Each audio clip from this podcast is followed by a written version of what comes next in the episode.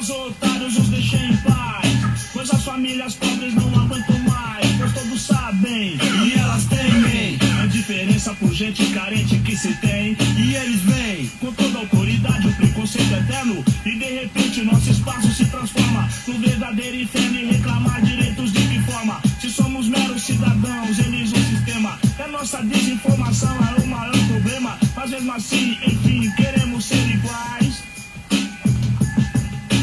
Racistas otários, os deixem em paz. Racistas otários, os deixem em paz. Racistas otários, os deixem em paz. Racistas otários, os deixem em paz. Racistas otários, os deixem em paz. Justiça, em nome disso eles são pagos. Mas a noção que se tem é limitada, eu sei. Que a lei. Agência Tambor e Rede Abraço de Rádios Comunitárias apresentam Jornal Tambor. Jornal Tambor. Comunicação livre, popular e comunitária. Está no ar Jornal Tambor. Jornal Tambor. Bom dia, pessoal. Bom dia. Tá todo mundo se cuidando direitinho. Tá todo mundo tranquilo. Bom dia para você. Hoje é 1 de junho de 2020. Junho começa o mês marcado por muita movimentação no final do mês de maio. Muita coisa acontecendo hoje. Hoje é dia da imprensa. Hoje é o nosso dia, dia dos jornalistas. Momento bastante delicado da conjuntura nacional. Jornalistas é, recebendo supostas ordens do ocupante do maior cargo público do país, mandando jornalista calar a boca. Então é um dia de muita reflexão para nós jornalistas. Primeiro de junho, dia da imprensa. Vamos começar agora a nossa programação. sabem e elas temem a diferença por gente carente que se tem e eles vêm com toda a autoridade o A gente começa a programação repudiando toda e qualquer forma de racismo. Lembrando do episódio de George Lloyd, não só George Lloyd nos Estados Unidos, mas Floyd, perdão, mas todas as pessoas negras que vêm sendo mortas aqui no Brasil pela necropolítica. Obrigado, Alessandra Pajama, pela sua referência ao Dia da Imprensa, ao momento que a imprensa brasileira tem muito a considerar, refletir. Bom dia para Thaís Lima. Thaís Lima, profissional de cinema. Agência Tambor e Rede Abraço de Bom dia para Ricarte Almeida Santos. Bom dia, Ricarte, para você. Vamos aos nossos destaques de hoje. 1 de junho, 1 de junho de 2020. Já falei, dia da imprensa. Vamos lá.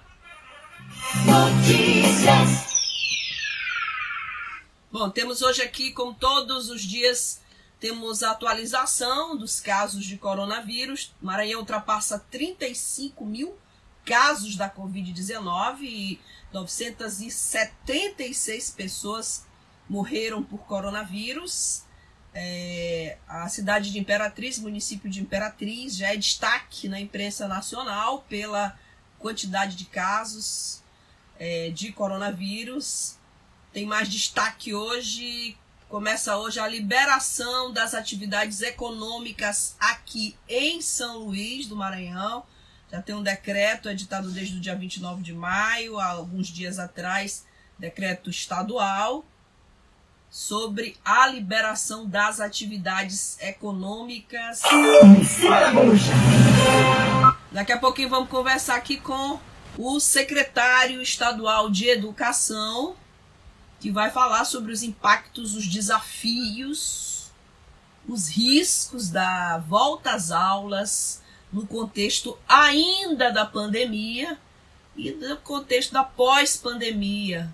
Desafios enormes para a educação do Maranhão. Queria dar um bom dia especial para Adriana Gama de Araújo, trazendo sua poesia para essa segunda-feira, 1 de junho, aqui. E a querida Leide Ana Caldas, que esteve conosco recentemente, em um excelente bate-papo aqui no nosso quadro de entrevistas.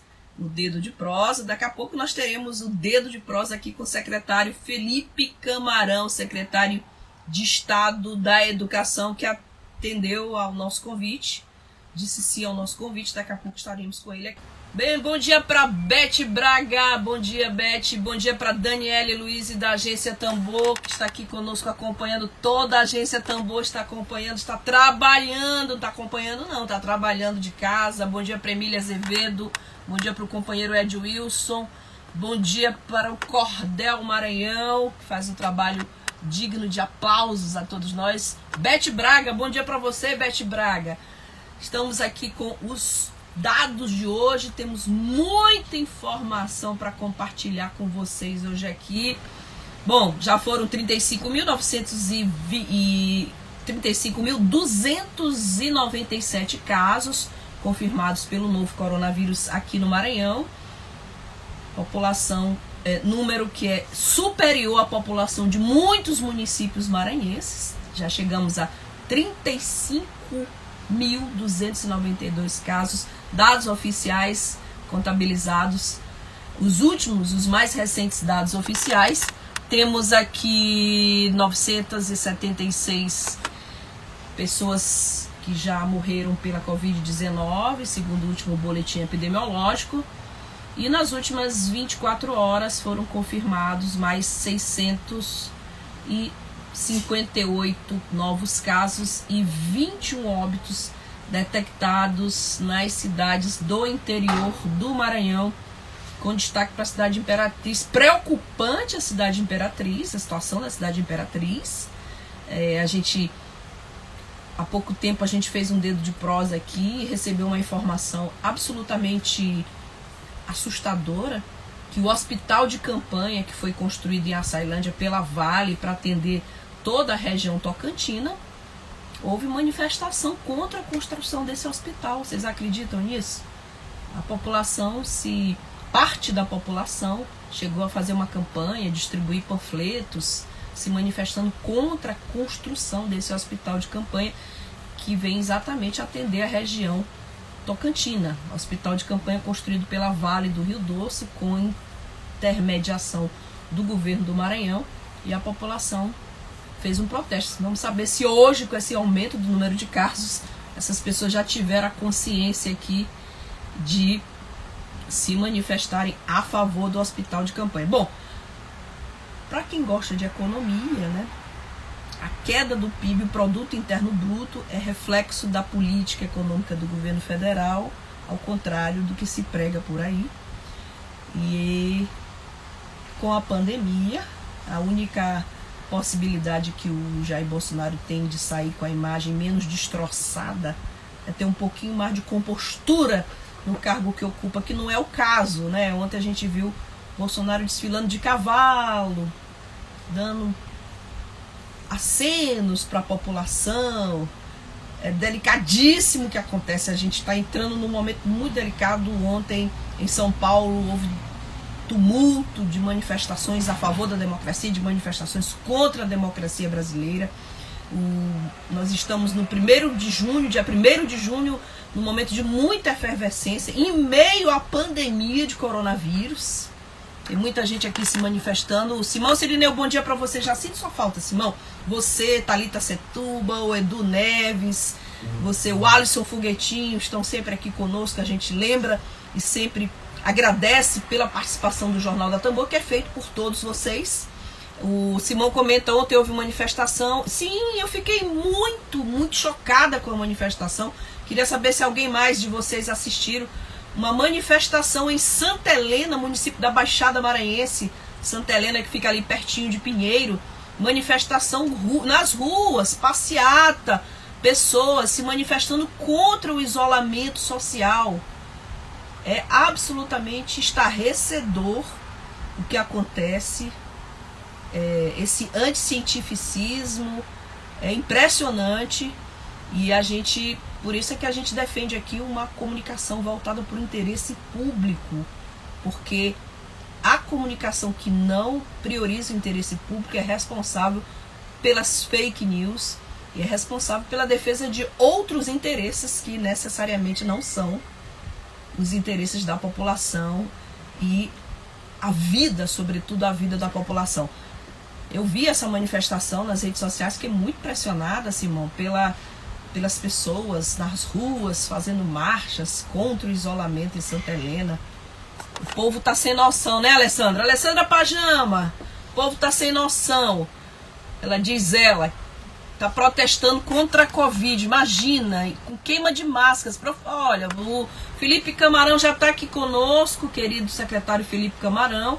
A gente se permite quebrar um pouco a regrinha e dizer, chamar de querido, porque o secretário, o secretário jovem, afável, o secretário que vem aqui, é, se dispôs a vir aqui e a encarar um projeto de comunicação que não tem rabo preso com o governo do estado, com a prefeitura de São Luís, menos ainda com o governo federal. Então, eu vou colocar o secretário Felipe Camarão aqui conosco agora já, para que a gente possa conversar com ele sobre.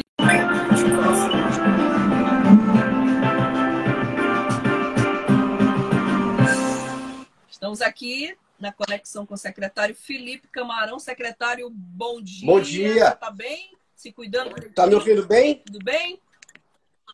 Perfeitamente. Muito bem. Obrigado pelo convite, viu, de conversar com vocês.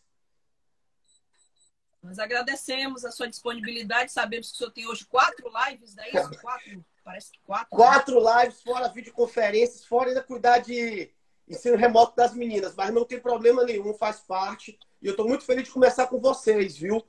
Porque o que, o que me encanta e o que faz eu admirar o trabalho de vocês é justamente a independência que vocês têm como você bem falou. Hoje é dia da imprensa, né, secretário? E meus parabéns desde logo, né? E o que é melhor, tem que ser o dia da imprensa e tem que ser o dia da imprensa livre. É, é o que é mais importante.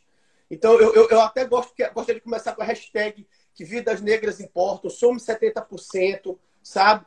E eu acho que o papel da imprensa livre, nesse momento, neste momento que nós estamos vivenciando, é essencial. Então, eu quero me solidarizar, não apenas com aqueles que estão passando por momentos de dificuldade em relativos à pandemia, mas também com a imprensa, que sofre ataques diários desse boçal que está como presidente da República. Então, recebo o meu abraço fraterno e solidário. Nada de calar a boca, ninguém cala a boca de jornalista. Não. ideia. Bom, secretário. secretário, é, eu li muita coisa recentemente. Secretário. Juiz. Bom, Bom. É, o senhor está me ouvindo? Está me ouvindo? Beleza, vamos lá. Bom, estava lendo recentemente uma matéria sobre a cidade de Wuhan, o primeiro epicentro do coronavírus, que passou 76 dias em lockdown e que somente agora, no início de maio, as aulas foram retomadas com algumas medidas como 20 alunos por sala de aula. Experiência de Wuhan, primeiro epicentro mundial do coronavírus. Pergunta que eu começo lhe fazendo esse bom debate é: essa a medida de flexibilizar a retomada do governo do estado, ela não tem um pouco o peso da, de não contrariar a opinião pública, infelizmente a opinião pública equivocada, não tem um pouco do peso de não contrariar essa opinião pública aí que é contra o isolamento. Ontem Santa Helena teve até protesto na rua com gente queimando máscara. Qual é a sua opinião que está no governo? É, eu, eu, vi a notícia lá de, de Wuhan, na China, e ontem. Santa Helena. Não, a de Santa Helena, assim, nem se fala, né? Aquilo ali que aconteceu em Santa, é. aquilo que aconteceu em Santa Helena, a gente, a gente olha, a gente parece que as pessoas não, não estão morando neste planeta, né?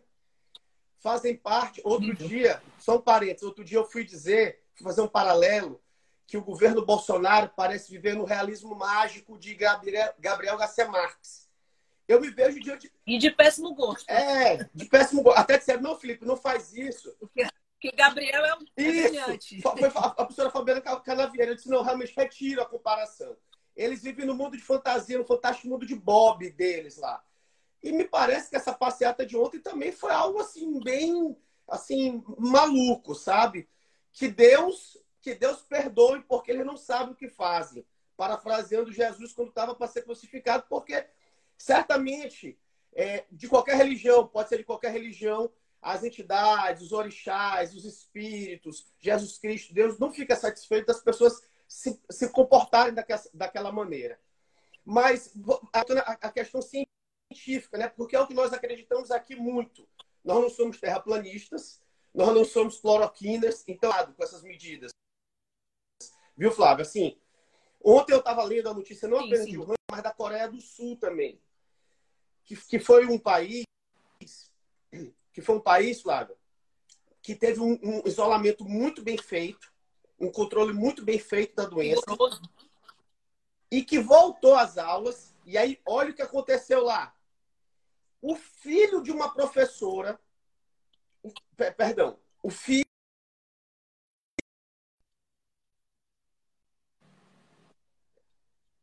que se contaminou na sua fábrica espalhou a doença na sua escola. Eles, eles conseguiram chegar nesta conclusão e fecharam novamente a escola. Notícia de ontem, ontem à tarde. Eu estava lendo isso na Coreia do Sul. Sim. Então, de fato, nós temos que ter toda a precaução. O que, que aconteceu? E eu aproveito assim, é, você da agência Tambor, que tem, assim, que tem um público esclarecido e que é uma imprensa muito esclarecida. Assim, vocês compõem um grupo de jornalistas brilhantes para que a gente possa esclarecer algumas coisas. Primeiro, o foco do decreto não foi a volta às aulas, é porque as pessoas pegaram este viés. Porque na hora que a gente diz assim, estão suspensas até o dia 14, e a partir do dia 15 pode voltar gradualmente, o pessoal só focou nisso. O principal do decreto que a gente fez, que a gente fez, certo? De acordo com a melhor experiência internacional, com estudos científicos que nos ampararam dos maiores especialistas em educação e de saúde que submetemos ao comitê foram as diretrizes para a volta às aulas. Esse era o nosso principal foco. É, foco. Por quê? A nossa preocupação era, quando as aulas voltarem, e aí eu faço assim, questão de frisar para você, Flávio, ó, questão de para você, a rede estadual não voltará agora, porque tem muitas pessoas que ainda têm comentado nas minhas redes sociais, mas é um absurdo voltar dia 15. de gente, de que aula vocês estão falando que voltaram dia 15? Nós não voltaremos dia 15. Nós não voltaremos dia 15. A aula na rede estadual, por exemplo, está prevista para começar no mínimo, no mínimo, no mês de agosto. Se possível for. Ah. Se possível for. Se possível for. Se não, vai ser depois. Se não, vai ser depois. Já já eu te explico esse cronograma que nós estamos pensando. Então, assim, nós é, fizemos um, um, um, um decreto para que as pessoas não fossem pegas de surpresa. Porque se a gente vê no decreto, se a gente olhar no decreto, o que, que tem escrito? Tem escrito que as escolas públicas e particulares têm que comprar kits para seus professores e estudantes. Tem que preparar sala para se dividir, porque é óbvio que as salas, muitas são superlotadas, com 40, 50, 60 estudantes. Então, elas têm que estabelecer rodízio entre esses estudantes nós combinamos, aí sim, foi um combinado, olha, entre todos. A gente fez, a gente fez, nós fizemos reuniões diversas, horas e horas e horas de reunião, horas, com todas as universidades públicas e privadas, escolas privadas, sindicato de professores, enfim. E a gente combinou entre si para que primeiro voltassem os maiores e depois voltassem os menores. Então, primeiro graduação e pós-graduação, depois ensino médio, depois fundamental, depois infantil. E dentro dessa volta, que nós estamos chamando de gradual, a gente ainda combinou que ia ser sequencial. Então é assim, quando for, quando for agora, a partir do dia 15, que as universidades e faculdades se prepararem com todos aqueles critérios e quiserem voltar uma aula presencial, eles vão ter que voltar primeiro, primeiro com os concluintes, com os últimos anos ou semestres. Então, a faculdade não vai estar lotada. A universidade não vai estar lotada. Só estarão nos, nas primeiras semanas de aula os últimos anos e os últimos semestres. Aí que eu já começo a entrar no, no cronograma. Então, você imagina, você imagina que uma universidade ou uma faculdade que se preparar, que tiver a capacidade de se preparar para cumprir tudo aquilo que está no decreto, e voltar suas aulas no dia 15 de junho, supostamente, Aí ela volta com os últimos períodos das suas, dos seus cursos. Depois, depois, depois, no segunda ou terceira semana, ela voltará com os semestres intermediários. Com semestres intermediários. Só aí já vai lá para julho. Já, só aí já vai para julho. Depois de duas ou três semanas, depois de duas ou três semanas, voltarão para os primeiros períodos. Nós já estamos falando do meio de julho. Depois disso, é que a gente vai abrir para os terceiros anos do ensino médio. Foi por isso que eu fiz questão de frisar ontem também, em outra entrevista no Jornal Pequeno, que até. Isso, eu só parei no terceiro ano do ensino médio, agora falando para ti. Agora você imagina até chegar na pré-escola. Sim. Nós ainda demoraríamos meses até que todos estejam juntos novamente na escola. Quando os primeiros voltarem, eles ainda vão ter que fazer rodízio. A pessoa me perguntou outro dia, né? Claro que com ironia. Quer dizer então que o decreto vai aumentar a sala? Claro que não, né, gente? O decreto não vai aumentar a sala nenhuma. O que o decreto disse? O decreto disse que pode ser estabelecido rodízio e a sala de aula pode ser dividida. Como? Se tem 40 estudantes no último período do curso de jornalismo, por exemplo, de uma faculdade, o que, é que vai acontecer? Quando voltar, só vão ter eles. Só vão ter eles. Você vai dividir a turma. Uma metade vai num dia, metade vai no outro. Porque, Flávio, no começo é inevitável. Assim, a gente precisa encarar isso com muita seriedade, serenidade e transparência. No começo, no começo, nós ainda teremos, nós seremos obrigados, todos os níveis, todas as etapas da educação, tanto da educação básica quanto superior, nós teremos que continuar a usar uma, um tipo de aprendizagem híbrida. Justamente pelo que você falou. Sim. É pelo risco. O senhor falou na entrevista, no é, Jornal Pequeno. Eu, eu, é pelo risco, é pelo risco. Nós não temos como colocar todo mundo em risco. Então, assim, as pessoas não podem imaginar, as pessoas não podem imaginar que nós iremos ou iríamos esperar, refaz o decreto, suspende novamente. E em segundo lugar, mesmo depois do dia 14, ou seja, a partir do dia 15, nós precisaremos de outros atos, outros atos, outros decretos, outras portarias, certo? Para que a gente possa ir liberando gradativamente cada etapa do ensino. E este tempo, quem vai medir são as autoridades sanitárias. São as autoridades sanitárias. Então, o principal foco, eu repito, e te devolvo a palavra, é as pessoas se prepararem.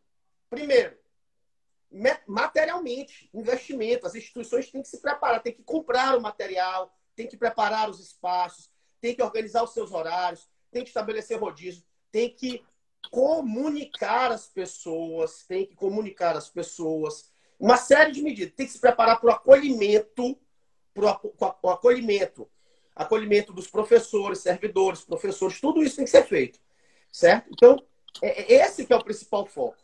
E eu quero mandar um beijo para o Diego Galdino, que está aí, para a Alessandra Prajama, para a professora Rosana e tanta gente boa que está nos assistindo. E é com você de novo. Bom, a gente até pede desculpa se não conseguir fazer todas as perguntas, mediar todas as perguntas para o secretário Felipe Camarão, porque tem muita pergunta hoje aqui e a gente depois encaminha para a assessoria dele para que ele possa responder. Mas eu já, já agradeço, secretário, esse esclarecimento, nome da agência Tambor, porque a, agência Tambor sempre foi a favor do lockdown.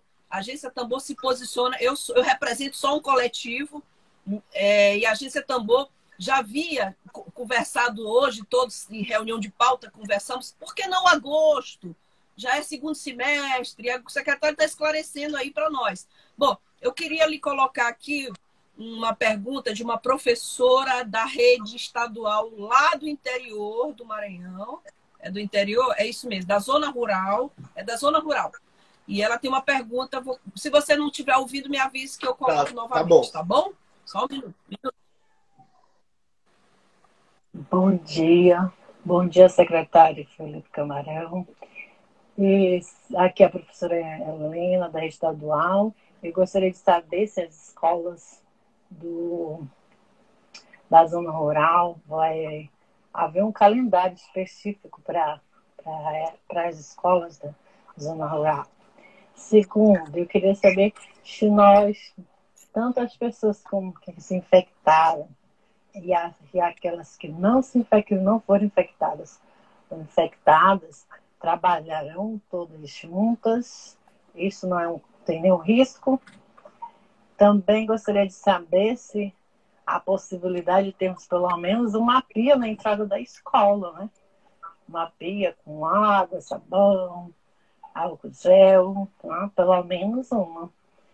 Também gostaria de fazer uma observação, o CAEP. Depois de nós termos preenchido o CAEP todo, é, durante, desde fevereiro, agora vem uma outra orientação para revisarmos o CAEP. Aí, e aí, essas orientações que recebemos também ainda não foram suficientes para a gente pontuar esse preenchimento do CAEP. Então, é, precisa ver isso junto ao CAEP, como são realmente essas orientações, o que está acontecendo está meio confuso. Tá? Nós estamos realmente em casa, nós estamos trabalhando duplicado, cuidando de casa e cuidando de, das tarefas também da escola. Né? É isso. Bom dia.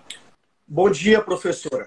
Três perguntas, secretário. Muito obrigado. Professor. Três perguntas numa Isso. Obrigado por sua participação, viu, professora? Ó, quero mandar um beijo aqui pro pessoal de, de Garapé Grande que está aqui, pessoal de Pedreiras, está todo mundo aqui na sua audiência, viu, da Flávia? Por isso, essa é a importância de uma live qualificada como essa aqui com a Agência Tambor. Te falei do público qualificado, né? Mas quero mandar um. Quero, assim, ressaltar a presença também dos nossos professores e professores que qualificam ainda mais o nosso debate, viu, Flavinha? É, deixa, eu, deixa eu explicar para ela. Essa, Alto Alegre também, ó. Essa é uma questão importante. Quem nos preocupa mais? Quem nos preocupa mais? Eu, eu queria te contar isso. Quem me preocupa mais nesse momento da, da questão da pandemia? Justamente aquel, aqueles nossos estudantes e os nossos professores e as famílias que são do campo, que são lá dos povoados, que compõem as comunidades das nossas escolas do campo, escolas quilombolas, escolas indígenas, da educação especial, que já perguntaram aí. Porque essas são as pessoas que estão excluídas naturalmente. Com esta pandemia, ficou escancarado, ficou escancarado, assim, obscenamente escancarada, a exclusão que existe na nossa sociedade. Então, é, é. demonstrou. A palavra é Obscenamente. Exatamente. Obscenamente. As pessoas começaram a perceber aquilo que todos nós já sabíamos, aquilo que quem faz educação e quem tem juízo, quem tem conhecimento de mundo já sabia, certo? Que o estudante quilombola e que o estudante indígena, a gente não pode falar de meritocracia, porque é diferente, porque o ponto de partida é diferente, não porque ele seja pior do que o outro, não é isso.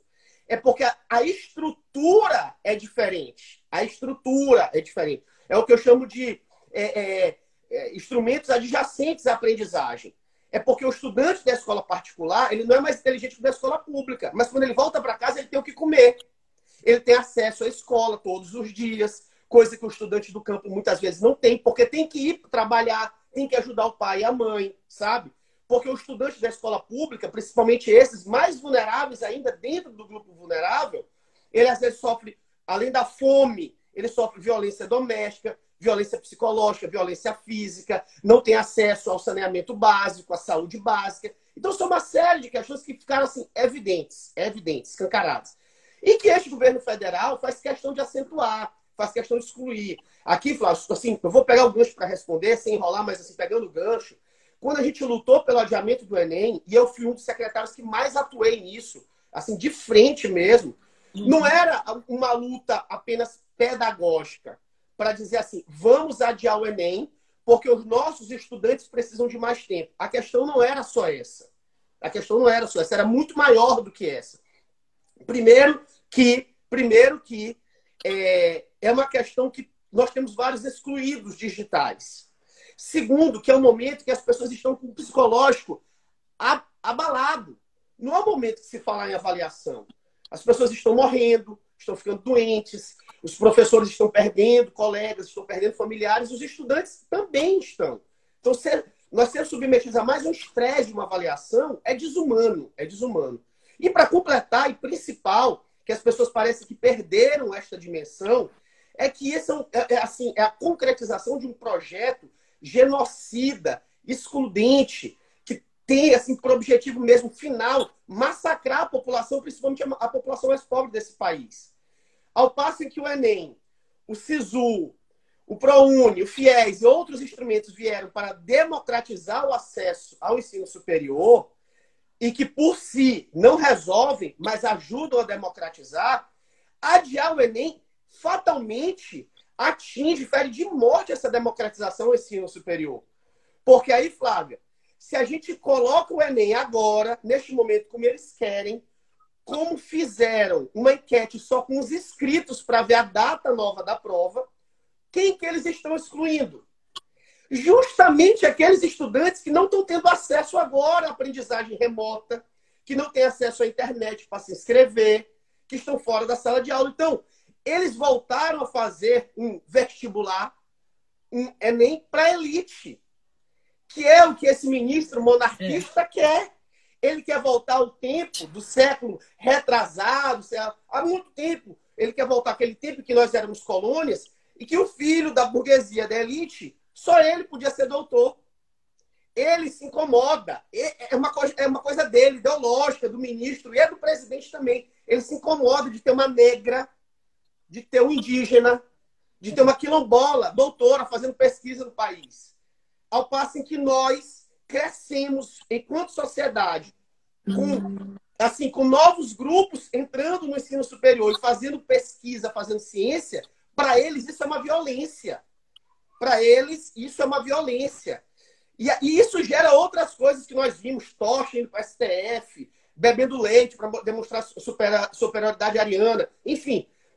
A questão do adiamento do Enem é uma questão bem maior e muito mais simbólica, é uma luta política, uma luta assim, em, em, assim, a favor da educação pública de qualidade e responsabilidade social. Dito isso, eu vou, respondo à professora Helena dizendo o seguinte, que minha maior preocupação é justamente quem não está tendo acesso à aprendizagem nesse tempo. E por isso também que nós estamos planejando com tanta antecedência a volta às aulas, Flavinha. Por quê? Eu, eu, eu poderia muito bem fazer uma propaganda, pedir para o governador colocar na televisão, botar nas redes sociais que 80% dos nossos estudantes estão tendo acesso à aula no presencial. Eu até tuitei ontem, né? 100% das escolas em tempo integral estão uhum. oferecendo o ensino no presencial, aprendizagem no presencial. Mas isso significa o quê? Se ainda tem 20% dos estudantes que não estão tendo acesso à rede. Esses é que me interessam. É. Esses que me interessam. Se eu tiver só um, eles é, que tem, é com ele que eu tenho que me preocupar. Porque a educação é para todos, não é para alguns, não é para uma parte. Então, professora, é claro que a gente vai reorganizar o calendário para esses. E aí, Flávio, olha só. Primeiro, na rede estadual. Quando nós voltarmos, que os terceiros anos voltarem, primeiro vai voltar quem estava sem aula, não presencial. Então, vai voltar a escola indígena, a escola do campo, a escola quilombola, a escola dos povoados. Esses voltaram primeiro. Porque quem está com mais prejuízo é quem está com mais prejuízo. Porque nós precisamos ser coerentes. Nós verdadeiramente entendemos que as vidas importam que ninguém fica para trás. Então, vamos reorganizar o calendário e vamos suprir todo o conteúdo. Isso tanto é verdade que nós vamos instituir na rede aqui estadual, Flávia, um quarto ano opcional. Porque, porque veja, eu consigo recuperar o conteúdo uhum. pedagogicamente falando, agora não só psicológico, vamos falar de conteúdo, né? Conteúdo o que a gente perdeu agora no primeiro ano, eu consigo recuperar no segundo ano, do, do ensino médio. Estou falando de ensino médio, tá? O do segundo ano do ensino médio, eu Sim. consigo recuperar no terceiro ano. Mas o do terceiro ano, quando a gente concluir, porque vai ser o terceiro ano capenga, como é que eu, como é que eu recupero? Nós vamos instituir na rede pública estadual o quarto ano opcional para aquele estudante que, mesmo aprovado no terceiro ano do ensino médio, quiser cursar mais um ano mesmo que o governo federal não nos mande recurso para isso, nós iremos fazer. Se ele quiser cursar mais um ano para ter de novo conteúdo, como reforço, como Enem, pré-Enem, pré-vestibular, enfim. Porque nós acreditamos que isso seja uma oportunidade. Seja para aquele estudante que foi excluído nesse período, para que ele tenha novo acesso. Além disso, esse tempo, esse tempo do planejamento foi importante, uhum. professora Helena, justamente para isso que eu falei, para nós adquirirmos os kits, para nós prepararmos as das escolas. Então, neste momento que nós estamos conversando, Flávia, a penitenciária, lá em Pedrinhas, que em governos passados os presos eram decapitados, uhum. eles agora estão trabalhando. Uhum. estão produzindo sabão, sabonete, Máscara. estão produzindo máscaras, que serão distribuídos para os nossos professores, para os nossos estudantes. E vejam, inclusive para a rede municipal. Inclusive, quero mandar até para os da rede privada. Até para os da rede privada a gente vai mandar também. Como forma de colaborar. Como forma de colaborar. Então, nós estamos nos preparando para isso. Teremos, sim, todos os insumos necessários para a higiene dos nossos professores e dos nossos estudantes. Justamente para a gente poder assim, suprir esta necessidade no retorno às aulas. O que a gente não poderia fazer, Flávio? O que a gente não poderia fazer? Ficar sem fazer nada. Ficar sem fazer nada que é muito ruim. Seja quando a pandemia começou, seja quando a pandemia começou, a gente não poderia ficar sem fazer nada. Então você vai perguntar, Felipe, mas você é a favor da aula remota? Você é a favor de que só uma parte tem acesso à aprendizagem? Não, eu não sou a favor. É uma medida realmente paliativa, é uma medida de minimização de danos. Mas sabe o que eu sou menos a favor, assim, que eu sou mais contra? Deixar as pessoas sem fazer nada. Porque isso é uma questão até de sanidade é. mental. Então, se a gente puder atingir e ajudar uma parte, a gente faz agora. Mas com a certeza de que nós só poderemos resolver o problema depois. Depois. E por isso que era que vem a segunda parte, né? A gente tem que se planejar com antecedência, porque nós não podemos fazer educação de improviso. Então, assim, essa, fica essa mensagem para a nossa audiência. Que a, a, a, principal razão do decreto, pessoal, foi ter antecedência, foi não pegar ninguém de surpresa. Se não se prendam muito a datas, porque datas nós sinalizamos e elas podem ser alteradas. Datas podem ser revistas. O principal é as pessoas se prepararem com aquelas diretrizes, que são diretrizes boas. Perfeito. Bom, é, não vou poder citar todo mundo, mas quero mandar um abraço meu querido Isnar Castro. Estudei com Isnar, a tua irmã no Colégio Batista. Professora Marivânia Moura, obrigada pela audiência. Muita gente aqui é, fazendo menção à entrevista do secretário Felipe Camarão. Buriti Cupu, Escola Fernando Castro aqui. É, Patrícia Torres Barros, é, muita gente. Bom, gente, é, vamos trabalhar. Secretário, é, Deixa eu lhe fazer uma pergunta. O senhor falou, fez um discurso muito coerente e dentro da nossa linha editorial, absolutamente em sintonia sobre inclusão social. É, o senhor está à frente de um dos programas mais importantes para esse estado, que é um dos estados mais pobres do Brasil, que é o Escola Digna. Né?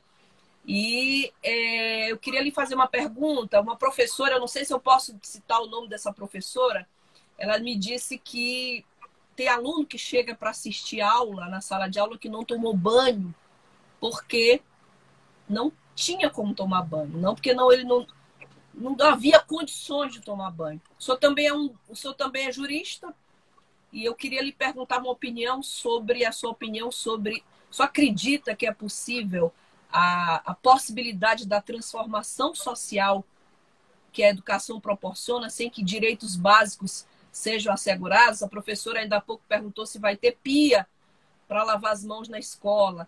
Só acredita nessa possibilidade? A gente está no estado que é o mais pobre da federação e tem aluno que não toma banho para ir para a sala de aula. Queria ouvir um pouquinho sua opinião sobre isso, furando um pouco a pauta do decreto. Não, mas, mas isso faz parte, faz parte do contexto, faz parte do decreto. Porque, veja só, eu acredito muito nisso. Quando, quando eu uhum. mencionei assim, de passagem as questões periféricas à aprendizagem, eu te diria que elas são, inclusive, até mais importantes do que, talvez, do que a, a, o momento que o estudante está na sala de aula. A história da tal Isso. meritocracia, né? Da falaciosa meritocracia isso. no Brasil. Que a gente não pode falar sobre isso aqui no Brasil. Porque não há um ponto de partida. Tu fala, né? Pois é. Porque não há um ponto de partida. Então, quando um, um boçal, hum. como aquele ministro da Educação, este atual, diz que a pandemia prejudica a todos igualmente, ele mostra naquele momento que ele não tem a menor condição de servir ao público, de ser servidor público em nenhum cargo, quanto mais de ministro da Educação. Porque ele desconhece completamente isso que você acabou de narrar. É o que eu falei. Não é que o estudante da escola pública seja pior do que a escola particular. Ou que o professor da rede pública seja pior do que da rede particular. Aliás, quero mandar um beijo para os professores da rede pública que estão aqui nos assistindo. Mais uma vez, um beijo para eles. Então, já apareceram vários aqui. Eu também não quero ser injusto de mencionar. Muita gente, é. é. A professora Dinaí, que está aí, de Timon, quero mandar um beijo para ela, em nome dela, todos os professores e professores da rede pública estadual e das redes municipais. Mas veja, é, Flavinha, não, a, a, a diferença não vem aí, vem justamente no que você acabou de mencionar. É porque o estudante da rede pública, não porque ele queira, tá? Ele mora numa escola, numa casa de taipa, que não tem água potável, certo? Que não tem água potável, que não tem chuveiro, que não tem descarga. E aí, esses da extrema-direita, que hoje estão no poder, nunca viram isso, não sabem o que é isso. Para eles, só existe os Estados Unidos, sabe? Aquela água potável que se bebe na torneira e que todo mundo, eles pensam no fantástico mundo de Bob, que todo mundo tem acesso a isso aqui no Brasil. Então, quando tem uma pandemia e que não está tendo aula, eles acham que está tudo bem, sabe? Que prejudica todo mundo por igual. Então, não é verdade. Então, não há que se falar em educação, respondendo a sua pergunta, não há que se falar numa educação igualitária se as condições estruturais e estruturantes não estiverem presentes. Por isso que uma política pública educacional ela não pode andar sozinha sozinha. Tanto que no Escola Digna, quanto a, quando a gente constrói uma escola no povoado, quando a gente escolhe, constrói uma escola no povoado, nós, além da escola, nós construímos um sistema de abastecimento de água para as casas que estão lá no povoado. Porque aquela escola, Flávio, na sua imensa maioria das vezes, é o melhor prédio daquela localidade. É o único que é de alvenaria, por exemplo. E as pessoas não têm água. Eu, eu me lembro, como se fosse hoje, como fosse hoje, eu tenho assim, duas, duas lembranças muito nítidas na minha mente. De, dois, de duas inaugurações. Uma num povoado de Parnarama. No povoado de Parnarama. Nós fomos lá inaugurar uma escola digna. E a mãe de um estudante pequenininho pediu o microfone na hora que eu estava falando. E, obviamente, eu dei o microfone para ela. E ela falou assim: é, doutor, me chamou de doutor, né? Ela nem sabia meu nome. Falou, doutor, eu quero agradecer, quero que o senhor agradeça ao governador pelo seguinte: mais do que a escola, mais do que a escola, hoje, a partir de hoje, meu filho e minha família vão beber uma água diferente das que a gente dava para os animais beberem. Porque antes eles bebiam as mesmas águas que os animais que eles criavam para comer, para se alimentar, bebiam. E a outra lembrança foi no povoado de Paulo Ramos. Vejam que são duas regiões diferentes do Maranhão, no povoado de Paulo Ramos, Sim. em que uma criancinha entrou na escola um pouco antes da inauguração e virou para uma cerimonialista nossa, da nossa equipe, e perguntou assim, tia, e apontou assim, tia, o que é, que é isso? O que é que, o que, é que isso faz? E sabe o que, é que era este isso? Era um vaso sanitário, era uma privada. A criança nunca tinha visto uma privada na sua vida. Então, assim, isso sem, sem, dizer nas vezes que nós levamos computadores e crianças já de 10, 11, 12 anos nunca tinham visto na vida computadores. Eu falei de um vaso sanitário. Então, assim, não há como, como a gente debater. Veja, não há como a gente debater, professor Renato Daço, não dá como a gente debater assim, qualidade da aprendizagem, foco e resultado, se a gente não, se a gente não tiver isso aqui antes. Por isso que nós passamos quatro anos do primeiro mandato focando na infraestrutura, focando na infraestrutura, focando na valorização de professores para criar os meios. Porque é óbvio, Flávio, que parede não ensina e tijolo não aprende. Isso é óbvio. Aliás, isso é freiriano, né? Por favor, aliás, tem outra hashtag, né? Cada vez mais Paulo Freire, cada vez menos Olavo de Carvalho. Aqui, na nossa educação do Maranhão, nós somos assim. Nós somos Paulo Freire e nós não somos nada Olavo de Carvalho. Então a gente sabe como se faz educação sem precisar de infraestrutura necessariamente, necessariamente. Mas é óbvio que ajuda. De ajudar ajuda. Senão nós não teríamos investido tanto recurso para reformar e construir tantas escolas. É óbvio que eu, como professor em sala de aula, professora Beth Braga, que é conselheira de educação, que está aqui nos assistindo, conselheira do Conselho Estadual de Educação, a professora Rosana está falando, é um processo, né? Eu, como professor da Universidade Federal, Flávio, Quantas vezes eu já dei aula e já assisti aula antes como estudante, hoje dou aula com a garganta, fico com a garganta acabada com calor. A gente conhece a realidade do Maranhão, então nós sabemos que os meios são importantes. Agora, não sozinhos. Então é importante que haja, haja que haja políticas públicas na área de saneamento básico, de infraestrutura, de educação, de assistência social, de direitos humanos, enfim, tudo isso faz parte. E só quando tudo isso estiver preparado é que a gente vai poder discutir no Brasil meritocracia. Enquanto isso não existir, nós temos sim que ter Enem, SISU, política de cotas, sabe? A gente tem que ter, tem que ter. Porque não existirá meritocracia enquanto os pontos de partida não forem iguais, Flávio. Não existirá. Perfeitamente, secretário Felipe Camarão da Educação.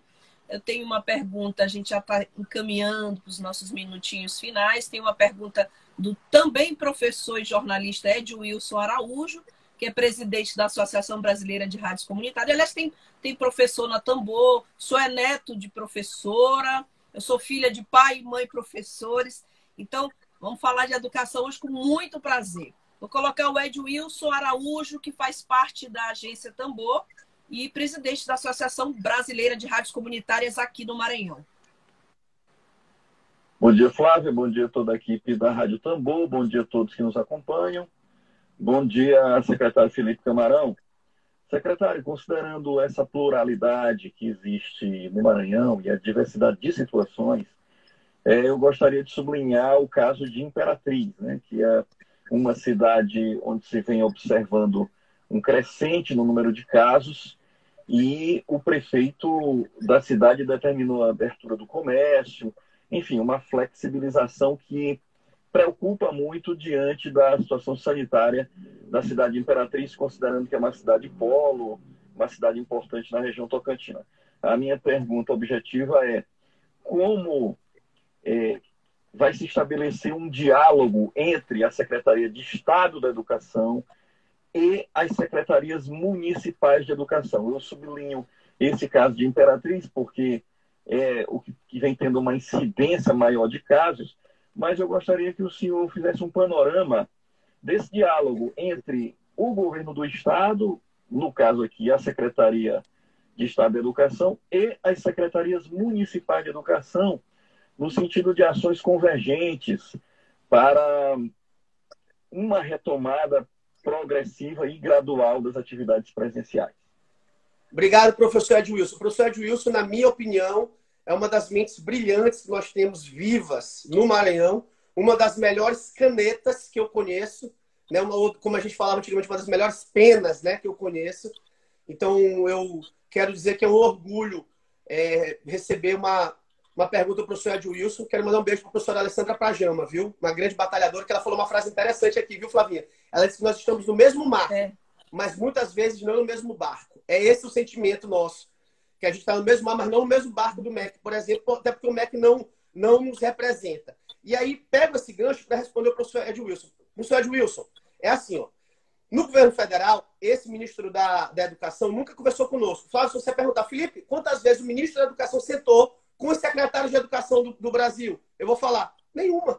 Ele nunca falou conosco. Nunca. Ele nunca sentou com a gente. Nunca conversou com a gente. Ele nunca perguntou nada. Nenhuma ação dessa que ele fez teve a concordância, ou pelo menos a oitiva prévia do CONSED, que é o Conselho de Secretários de Educação do Brasil, que é quem faz a educação básica pública do Brasil. E é por isso que sai esse horror, né? Então, aqui, diferentemente, e não é por implicância, gente, mas tudo que eles fazem, a gente faz, faz o contrário, na área da educação. Aquele diálogo que eu te falei antes, é, amplo que a gente fez, Flavia, uhum. envolveu a Undime também, que é a União dos Dirigentes Municipais de Educação. Então, a diretoria da Undime participou uhum. de todas as decisões, desde lá do início, desde o primeiro decreto de suspensão das aulas, desde o, da resolução do Conselho Estadual de Educação, da minha portaria e deste novo decreto que nós editamos porque nós temos uma parceria muito forte com eles. Se vocês olharem no decreto, tem um artigo específico que fala que quando as aulas retornarem mais lá para frente, eu repito, para quem chegou depois, lá depois de agosto, viu, pessoal? Que as redes estaduais e depois, lá para final de agosto, setembro, que as redes municipais voltarem, nós iremos fazer uma avaliação diagnóstica para todos os estudantes da rede pública estadual e municipal, sem custo para os municípios. Nós iremos bancar essa avaliação para que as, para que as redes municipais também apliquem, no regime de colaboração, porque acreditamos que isso é importante para eles. Não é uma avaliação que vai atribuir nota, viu, Flávia? Não é uma avaliação assim, é, eliminatória, classificatória, nada disso. É uma avaliação é qualitativa. Isso, formativa, para a gente saber como os estudantes voltaram nesse período. Uhum. Bem, dito isso, eu quero, te, eu quero dizer assim que hoje o presidente da Undime é o professor Marconi, certo? Prefe, é, secretário municipal de Lago dos Rodrigues. Antes era o professor Joaquim, que era o secretário de Rosário. E nós estamos sempre em contato com a diretoria da Undime. E o nosso próximo passo vai ser, ainda esta semana eu farei uma live com o professor Marconi, para que, ele, que ele nos explique o que as redes municipais estão fazendo nesse período da pandemia e a gente já divulgue a pro, programação, vejam só, previsão, programação pós-pandemia. E vamos fazer para Lago do Junco, perdão, a Cheliane me corrigia, Lago do Junco, eu falei Lago Rodrigues, é Lago do Junco, professor Marconi. É, Lago, Lago do Junco, Junco. secretário de Lago do Junco. Perdão, professor Marconi. Então, e aí nós vamos fazer uma live juntos, depois vamos falar sobre essa programação. E aí, Flávia, nós iremos fazer um grande webinário com todos os secretários municipais de educação, como eu irei fazer ainda com todos os professores da rede, para explicar com muito mais calma aquilo que nós estamos debatendo aqui. E aí o professor Edwilson lembrou da situação de Imperatriz, mas eu ressalto um outro caso, que é de Balsas, que também saiu um decreto divergente né, das datas. São situações específicas em que nós iremos dialogar. Aí nós vamos para o específico. A gente está fazendo sempre o geral, né? diretoria, um time. Quando houver essas situações específicas de divergência, aí eu mesmo entrarei em ação com os secretários municipais primeiro, depois, se for o caso, falarei também com os prefeitos, com a ajuda da Secretaria da Casa Civil, da Articulação Política, enfim, para que a gente alinhe. Por quê? É um dado que eu queria te passar, assim, para você da agência Tambor, para que vocês entendam. Dados oficiais do Maranhão, oficiais. Nós temos entre os estudantes da rede pública e privada do Maranhão em todas as etapas da educação 2 milhões de estudantes. 2 milhões. 1 milhão 980 mil, para ser mais preciso. Só estudantes. Oficialmente cadastrados no censo. Rede pública e privada. 1 milhão 980 mil estudantes. Se eu acrescento aí, Flávia, professor. Pública, municipal, estadual e municipal e privada. E federal. Isso. Estadual e federal, federal, e privada, certo? Das quatro redes. Das quatro Sim. redes. Se eu acrescento aí, se eu acrescento aí professores, servidores, terceirizados, nós vamos para uma população de 2 milhões e meio, 3 milhões de pessoas assim, fácil, fácil. Você imagina se a gente volta às aulas de forma descoordenada. Isto é, se a rede pública do Maranhão volta com seus terceiros anos, mas a rede municipal de Imperatriz volta com todo mundo. Vai encher de novo. Vai contrariar aquilo que a gente combinou. Assim, o que a gente planejou, melhor dizendo. Então, não tem como Balsas voltar antes do cronograma que a gente fez. Vocês percebem como o decreto foi importante? Não tem como Balsas voltar o fundamental, o infantil, antes de voltar nos universitários. Não tem como, Flávio. A experiência francesa nos mostrou vai dar choque. E a experiência francesa não mostrou que isso dá, dá problema. Porque os menorzinhos, que são das redes municipais, eles têm dificuldade de seguir protocolos, é natural. As crianças têm mais dificuldade de seguir protocolos. Você vai chegar para uma criança e vai dizer assim: olha, você tem que ficar longe do seu coleguinha, tem que botar máscara, tem que ficar lavando a mão. No começo é mais difícil para eles seguirem protocolos. Nós entendemos, as evidências demonstram a ciência demonstra que os maiores têm mais autorresponsabilidade e conseguem seguir mais protocolos. Então, é por isso que nós combinamos. Então, nesses casos, eu mesmo vou procurar as redes para a gente dialogar, professor Ed Wilson, para a gente dialogar e voltar todo mundo combinado. Porque o pessoal está falando assim, ano de 2020 perdido. Nós não podemos entender assim. É. Nós não podemos entender assim. Por quê? Primeiro, a gente tem que preservar a vida e saúde, em primeiro lugar. E, em segundo lugar, essa questão de conteúdo a gente recupera. Entendeu, Flávio? Ó, na pior hipótese, vamos supor assim, Felipe, a pandemia piorou, vocês vão ter que rever programação, volta lockdown, não tem problema nenhum. A gente faz. Sabe o que a gente pode fazer, por exemplo, para ilustrar para vocês, na educação, nós temos essa possibilidade, a gente conjugar os anos letivos de 2020 e 2021. Nós temos essa carta na manga, por assim dizer. Está em estudo no Conselho Estadual de Educação sabe? É, avaliações. Nós faremos avaliações formativas para os nossos estudantes. Sabe? Não é aprovação automática, mas avaliações formativas. Como a professora Silvana falou, articulação. São palavras de ordem, solidariedade, compaixão, fraternidade. Nesse momento, na educação, é isso que nós estamos atrás. E aí, na pior das hipóteses, se você falar assim, Felipe, mas e se eles não quiserem obedecer? Na pior das hipóteses. Bom, na pior das hipóteses, nós vamos ter que resolver na justiça. Mas eu quero tranquilizar a população de que nós não iremos permitir que isso aconteça. E aí, para finalizar esta minha, minha, minha participação e devolver a palavra, eu quero dizer o seguinte, que fizeram uma pergunta que eu deixei sem responder, a professora uhum. Helena. É a questão do grupo de risco, dos estudantes e professores, servidores que fazem parte do grupo de risco. O artigo 7 no decreto também, e aí pode ser das, das universidades até para a escola, tem essa mesma, é, é, essa mesma previsão. Quem é do grupo de risco não voltará, nem agora e nem depois. Só voltará quem for do grupo de risco quando as autoridades sanitárias assim autorizarem. Por isso, Flávia, que a gente falou de rodízio, de flexibilização, certo? E nós não podemos ter esse prejuízo. Nós não podemos ter esse prejuízo. Vocês imaginem, se a gente tivesse a mente assim, ó, perdeu o ano, meu filho não volta para a escola, eu prefiro que ele, que ele perca o ano letivo. Não é assim, gente. Não é assim, calma. A gente, a gente faz outras atividades para os seus filhos, certo? O professor não vai ficar com salário, não vai ficar sem salário por conta disso, tá? A professora Silvana mais uma vez escreveu: flexibilidade curricular. A gente faz flexibilidade curricular. Conteúdo se recupera. Se conteúdo se recupera. Vida e saúde não se recupera. Secretário, que desafio, né, Felipe? Que desafio imenso. De monotonia, a gente não, a gente não morre nessa pandemia, viu? Ave Maria. Não morre, não. Bom, em nome da Agência Tambor, de todo mundo que faz essa experiência pioneira de comunicação a serviço do interesse público, eu quero te agradecer Quero, sobretudo, te desejar muita saúde para continuar nessa luta e agradecer pela, pela entrevista concedida a nós. Obrigada. Um abraço para seu pai, Fio Camarão, que, aliás, foi aluno do meu pai. Estamos falando de professor, né? De educação. Um abraço para o Fio Camarão. E para você, uma ótima tarde e muita força, muito fôlego para continuar nessa batalha. Muito, um abraço. Muito obrigado, Flávio. Um beijo para todos vocês da Agência Tambor, tá certo? Saúde, paz para todo mundo. Que Deus, nosso Senhor Jesus Cristo, abençoe nossos orixás. Axé, que assim seja. Amém. Amém. Assim que as energias positivas estejam com nossa sociedade acima de tudo. Que a gente possa ter calma e tranquilidade neste momento. Muita tranquilidade. E que a gente saia dessa melhor do que a gente entrou. E meu abraço solidário mais uma vez para a imprensa livre do Maranhão e do Brasil. E meu abraço fraterno e solidário para toda a sociedade que está passando por esse momento. Obrigada, Felipe. Boa semana. também. Tchau, tchau. Tchau, tchau.